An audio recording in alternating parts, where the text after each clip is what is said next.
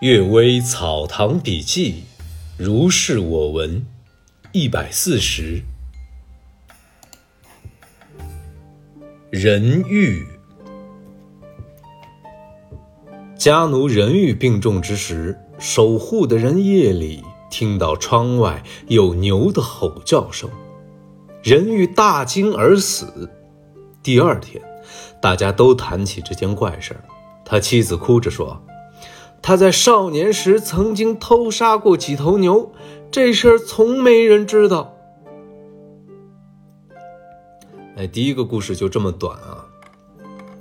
第二个故事，于某有个姓于的人，常年做幕僚，主办刑事判读达四十余年，后生病卧床，生命垂危，在灯前月下。恍惚觉得像是有厉鬼，于感慨地说：“我为人存心忠厚，绝不敢乱杀一人。这厉鬼为什么来找我呀？”夜里梦见有几个人浑身是血站在面前，说道：“你只知刻毒会积下怨仇，不知忠厚也能积下怨仇的。”那些孤独无助的弱者惨遭杀害，临死之时痛苦万状，死了之后孤魂悲戚，含恨九泉，只希望强暴之人被正法，以泄自己的激愤。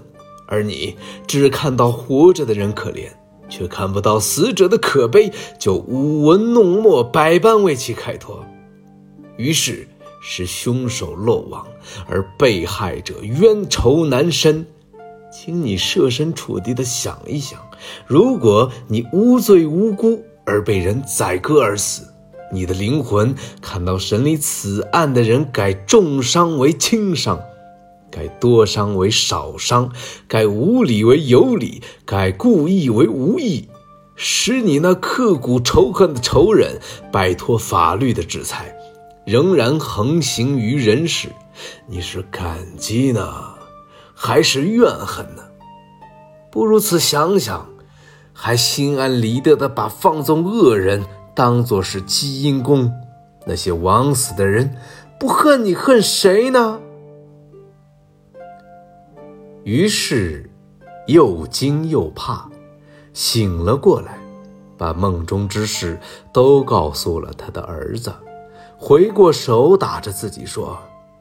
我的想法错了，我的想法错了，倒下来就死了。第三个故事，刘果实。沧州刘果实翰林，胸怀旷达，有晋人风度，和宜山老人、连阳山人都是好朋友，但性格兴趣。却各不相同。晚年住在家里，靠教授学生养活自己，但一定要孤苦贫穷的人才肯收做学生。学生送来的学费、礼物都不多，连最清贫的生活也难以维持，但他却安然处之。曾经买了一斗多米，藏在坛子里，吃了一个多月也没有吃光，觉得非常的奇怪。忽然听到屋檐上有声音说：“我是天狐，尊敬您高尚的品德，就每天偷偷的加了一些米，您不必惊讶。”这个刘反问道：“你的用意是好的，但你肯定不会耕作，这米是从哪儿来的呀？我不能饮盗泉之水，以后啊，不要再这样做了。”那狐感叹而去。哎，今天的《阅微草堂笔记》呢，就为大家读到这儿。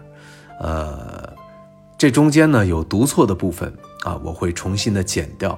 最近一段时间还是在出差，真的很抱歉，仍旧是用手机录制的。